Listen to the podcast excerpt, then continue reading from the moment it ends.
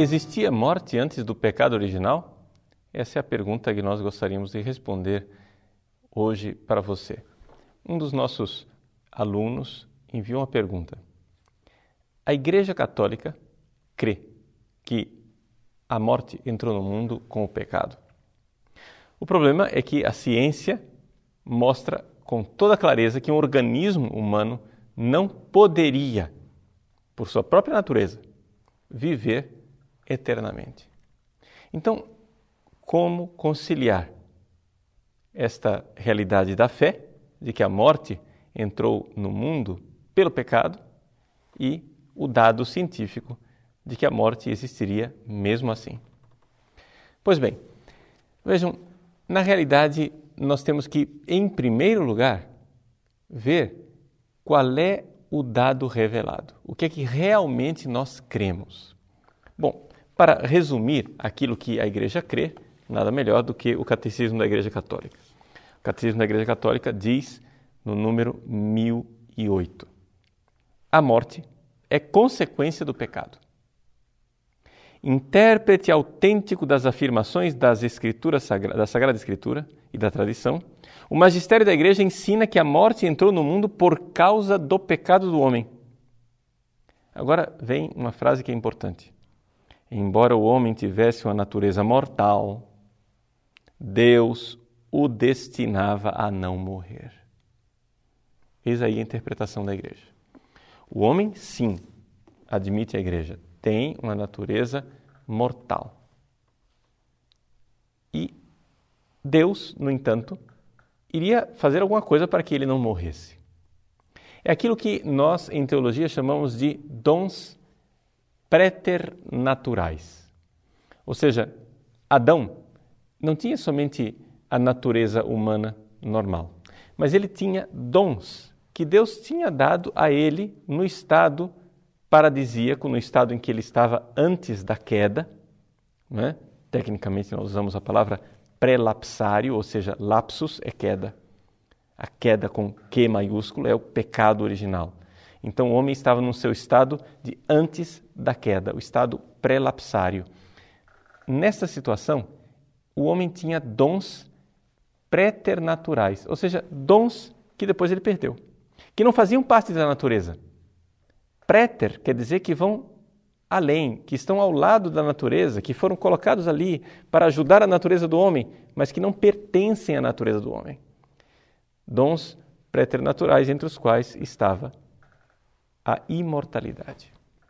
A imortalidade, portanto, que nós professamos anterior ao pecado original, não era algo da natureza do próprio homem, mas era um dom que tinha sido dado ao homem por, por Deus. Agora, até que ponto essa interpretação da igreja combina com os dados que nós encontramos nas Sagradas Escrituras? Bom, em primeiro lugar, é necessário que a gente vá a narrativa do livro do Gênesis. No livro do Gênesis, nós encontramos a seguinte frase, na, no capítulo 3, versículo 19, depois que o homem pecou. Quando Deus decreta que o homem vai morrer, ele diz: Tu és pó e ao pó has de voltar. Nessa frase, nós vemos o reconhecimento de que é da natureza do próprio homem ser pó e que se havia imortalidade, essa imortalidade ela deveria ser de alguma forma um dom de Deus.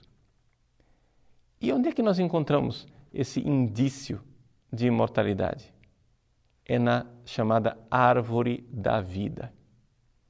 Ou seja, havia duas árvores no paraíso e a gente só se lembra de uma: a árvore do bem e do mal e a árvore da vida. A árvore do bem e do mal foi aquela da qual Adão e Eva comeram.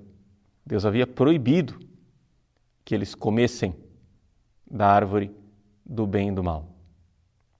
A serpente os enganou e eles comeram. Ou seja, eles desobedeceram a Deus e quiseram, de alguma forma, tornar-se divinos sem Deus. Mas havia uma outra árvore, da qual se fala pouco, é a árvore da vida. E essa árvore da vida era exatamente o símbolo dessa imortalidade que seria dada ao homem como um dom. preternatural. Nós vemos isso nas Sagradas Escrituras. Vejam o que diz o livro do Gênesis, capítulo 3, versículo 22. Quando Deus expulsa o homem do paraíso, ele diz assim: Não ponha ele agora a mão na árvore da vida, para dela comer e viver para sempre. Ou seja, o homem perdeu aquele dom. Agora ele não pode, ele é expulso do paraíso para que ele não coma daquela árvore. É toda uma simbologia para dizer que o homem não teria mais acesso a esse dom de Deus que era o fruto desta árvore. E para impedir que os homens pudessem entrar no paraíso, simbolicamente, não é? O livro do Gênesis coloca na porta do paraíso os querubins. Veja o último versículo do capítulo 3. Diz assim: Tendo expulso o ser humano, postou a oriente do jardim do Éden os querubins, com a espada fulgurante a cintilar para guardarem o caminho da árvore da vida.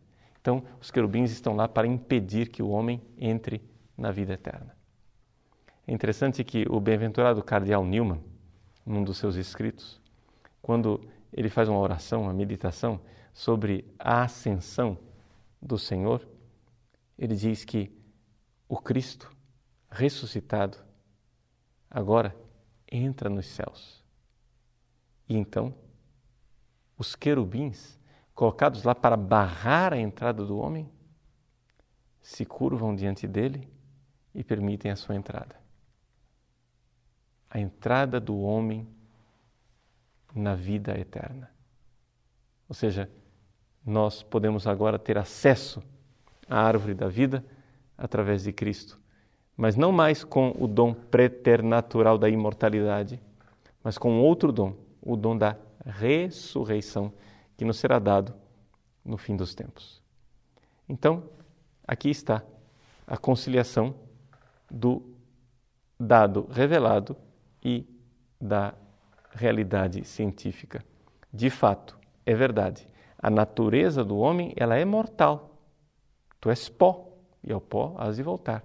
Mas Deus previa um modo, simbolizado aqui pela árvore da vida, através do qual o homem gozaria de uma imortalidade que não era própria da sua natureza. Agora, vejam, esta realidade de que a morte entrou no mundo pelo pecado, ela está muito clara no livro da Sabedoria, capítulo 2, versículo 24, que diz assim: que foi por inveja do diabo que entrou a morte no mundo. Esse versículo é citado por São Paulo em Romanos capítulo 5, versículo 12. Estou citando aqui para concluir e finalizar esses dois versículos para nós entendermos que o pecado é uma invenção angélica, uma invenção de um anjo.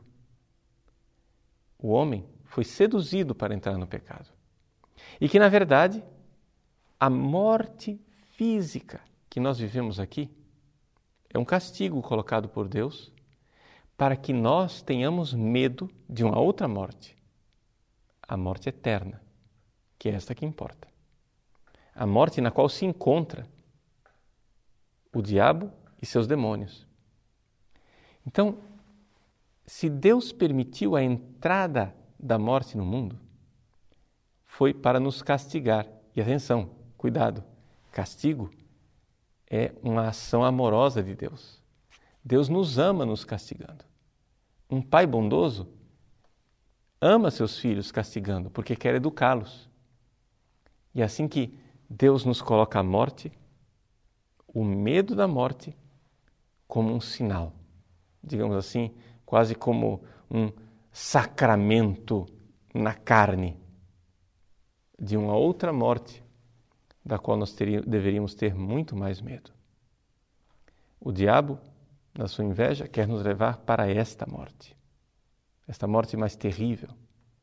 Por isso, ao olharmos para a morte que entrou no mundo por causa do pecado, vejamos nisso um sinal do Deus bondoso que permite cruzes e sofrimentos, porque com isso, na sua bondade de Pai, quer evitar um mal maior.